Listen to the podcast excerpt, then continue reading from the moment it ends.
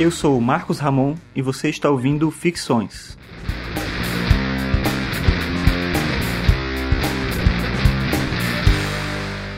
Esse é o episódio 30 e hoje eu vou falar sobre videogames.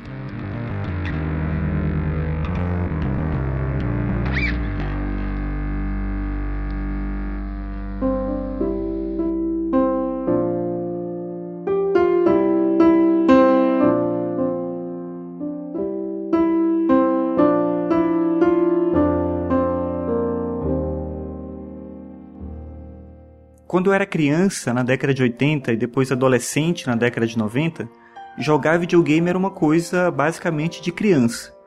Dificilmente você via um adulto jogando videogame ou comprando um jogo para si mesmo.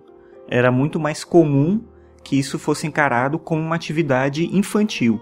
Isso tem um pouco a ver com o tipo dos jogos da época, mas tem a ver também com uma forma da cultura e como isso mudou a ideia mesmo do que é ser jovem, do que é consumir cultura pop, mudou se a gente pensar no início dos anos 2000 em relação ao final do século passado. E isso influenciou também o próprio videogame.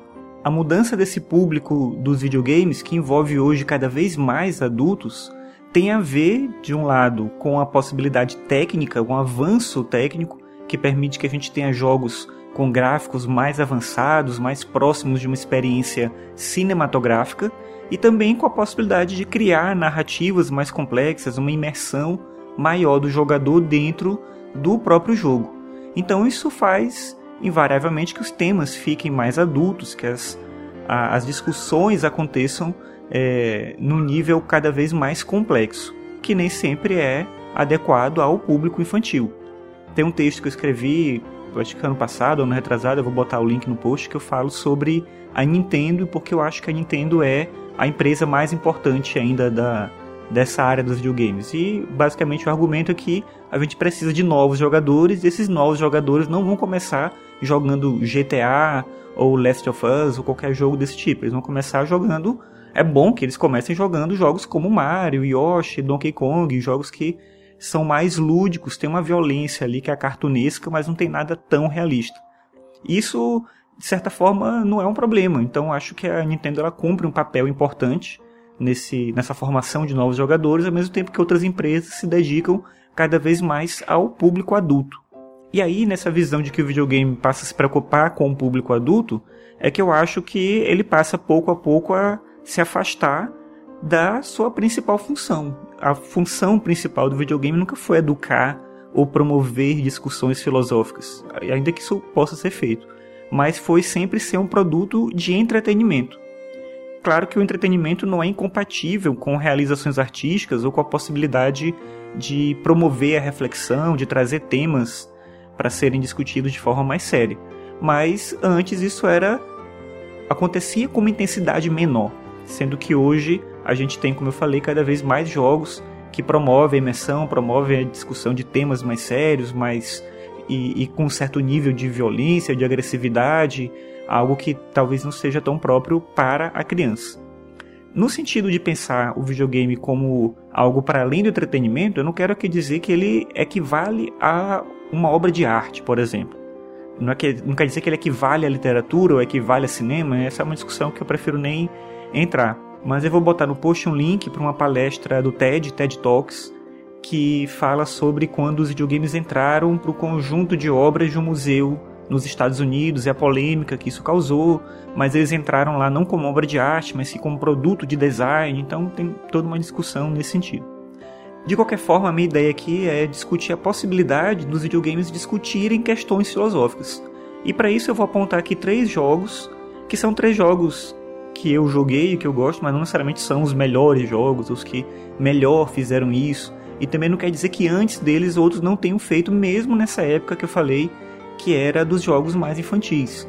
Mesmo na década de 80 e 90, a gente tinha ali jogos bem complexos em termos de narrativa, de história, mas eu prefiro citar esses jogos mais contemporâneos, digamos assim, porque eles trazem uma carga de imersão muito maior.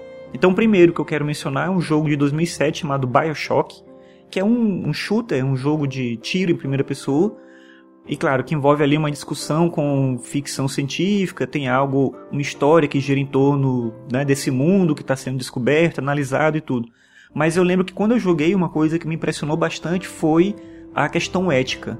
Num certo momento do jogo, você é colocado numa situação em que você tem que decidir se você vai matar ou não algumas meninas, crianças.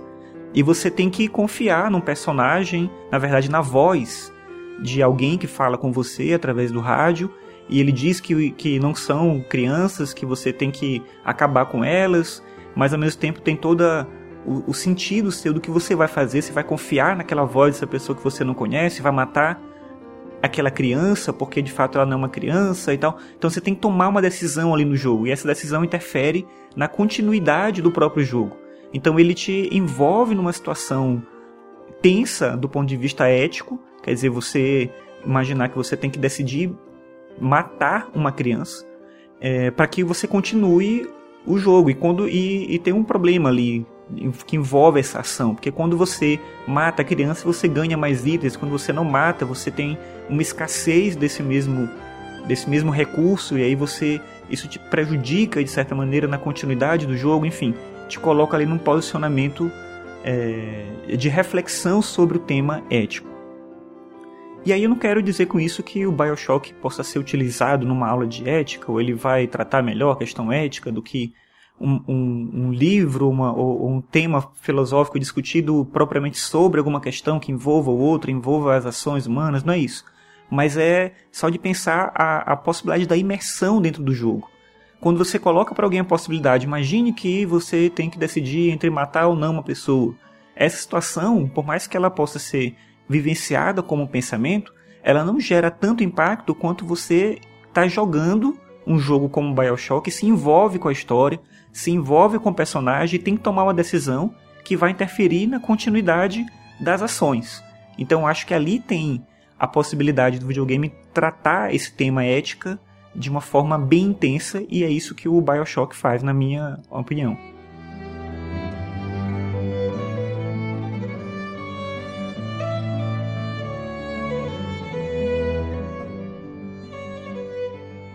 Outro jogo que te coloca dentro de uma situação limite é um jogo que chama Portal, é um jogo também de 2007, um jogo em que ele ficou muito famoso pela mecânica, pela física do jogo, em que você cria dois portais, um azul e um laranja, você entra por um, sai pelo outro, você tem que usar dessa criação dos portais para resolver uma série de, de quebra-cabeça ali e sobrevivendo. É um jogo de tiro em primeira pessoa, que não tem tiro necessariamente, mas ele te coloca também numa ambientação de ficção científica que faz com que a gente passe a refletir e a pensar sobre a nossa conexão com as máquinas. É uma pessoa, você é uma pessoa num mundo de robôs ali, em que só sobraram robôs pelo menos.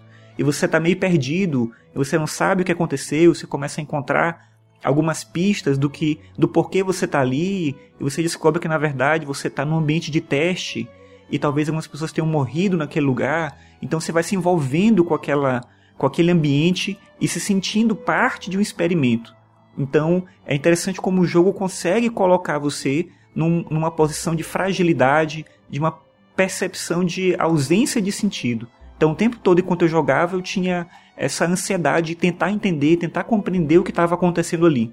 Então acho que isso é uma possibilidade interessante também do videogame pelo mesmo aspecto da imersão que existe no BioShock, que é de colocar você, e não só nesses jogos, claro, mas de colocar você em uma situação em que você se vê parte daquele mundo ao ponto de você confundir de fato o que você sente com o que aquele personagem sente. E isso acontece efetivamente no Portal, assim como acontece no Bioshock e no Portal, especificamente sobre essa relação entre homem e máquina, sobre essa possibilidade de você ser o experimento, de você sentir, ter a experiência da solidão naquele lugar e, e a ânsia de escapar, de querer fugir daquele lugar. Então acho que o jogo é muito rico nessa, nessa ambientação e em colocar a gente em uma possibilidade de introspecção sobre esses temas, ao uso de pessoas para testes, para desenvolvimento da ciência, tem todo uma, um discurso desse tipo, né? Você está aqui pelo desenvolvimento da ciência, vamos fazer mais um teste. Então a gente começa a pensar e questionar um pouco sobre isso. E o último jogo que eu quero mencionar é um jogo que ele não tem essa carga de imersão tão grande, pelo menos pelo formato do jogo. É um jogo de 2008 que chama Braid e é um jogo que ele parece ele, ele tem muita influência ali do, do jogo do Super Mario, então tem é um jogo de plataforma a princípio, você está indo salvar uma princesa, tem uma coisa assim similar a isso. Mas ao mesmo tempo o jogo tem uma relação interessante com a ideia do tempo, tem umas certas mecânicas que fazem você voltar é, é, o jogo, então você quando você erra, você volta e tem de é, é, no mesmo caso do Portal, é um jogo que ficou conhecido pela mecânica, pelo uso da física no jogo, mas ele tem ao mesmo tempo uma uma dinâmica de permitir que a gente pense sobre o tempo, sobre as consequências das ações, de refletir sobre o que acontece em cada ação e cada decisão que a gente toma. E aí não tem como eu dar um spoiler, mas só quando você chega no final você entende melhor o porquê dessa história toda e do caminho que você vai estar passando. Então é um jogo assim cartunesco, menos imersivo, digamos, mas que traz da mesma forma essa possibilidade de pensar sobre a gente, tentar entender, você se envolve com a história de uma maneira muito intensa eu acho que é também um, um jogo bem interessante nessa linha de problemas filosóficos. Não que o jogo tenha sido feito para isso, mas ele acaba trazendo essa possibilidade da mesma forma que os outros. A partir desse exemplo dos três jogos aí que eu mencionei, claro, existem outros, tanto né, anteriores a esses como depois dos jogos mais recentes, mas a partir desses jogos, eu penso que os videogames podem ser encarados como um campo de experimentação tão rico quanto outras formas de entretenimento. Da mesma forma que muitas pessoas conseguem extrair das histórias em quadrinhos lições da vida, caminhos de compreensão sobre a realidade e elaboração de perguntas existenciais e tudo, e abordei isso em outro episódio do Ficções, quando eu falei sobre quadrinhos, eu penso que através dos videogames é possível que se alcance é, essa mesma potencialidade. O videogame ele pode também ser utilizado dessa forma e, em alguns casos, de uma maneira até mais eficiente por conta da, da estrutura do jogo, da imersão que ele permite, do fato de você se envolver com o personagem, de você se sentir o personagem de uma maneira muito mais intensa do que quando você está lendo um quadrinho, por exemplo.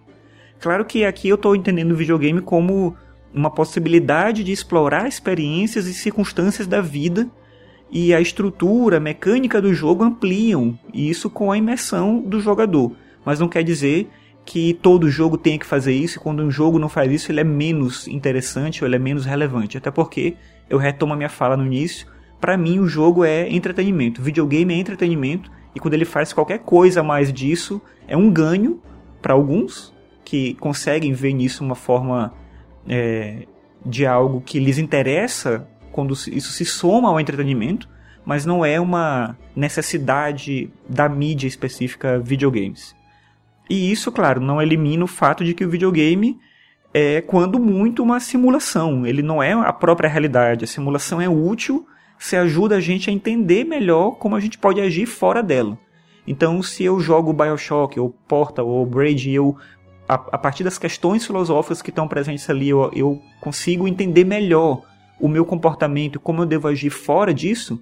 Então, eu tive um ganho humano com esse jogo. Mas eu não preciso ter, eu posso jogar esses mesmos jogos pela diversão e não me envolver com a questão ética, nem com a discussão sobre a solidão e a percepção de si no mundo, nem sobre a relação com o tempo. Eu posso simplesmente jogar porque é interessante o jogo, é divertido, é bacana.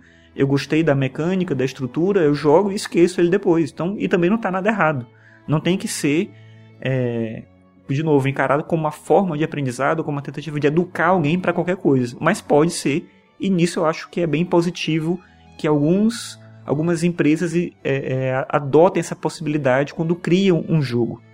Os videogames eles podem ser cada vez mais realistas e podem, claro, discutir questões cada vez mais humanas, mais existenciais. Mas no final eles são só videogames e não uma substituição da realidade. A realidade, na minha opinião, ela é sempre mais intensa e imprevisível do que a simulação. E um jogo nunca vai preparar você suficientemente para encarar o que a própria vida é. Para encarar o que a vida é, a gente tem que sair da frente do console, sair da frente do computador e viver a própria vida. A gente nunca pode abrir mão disso.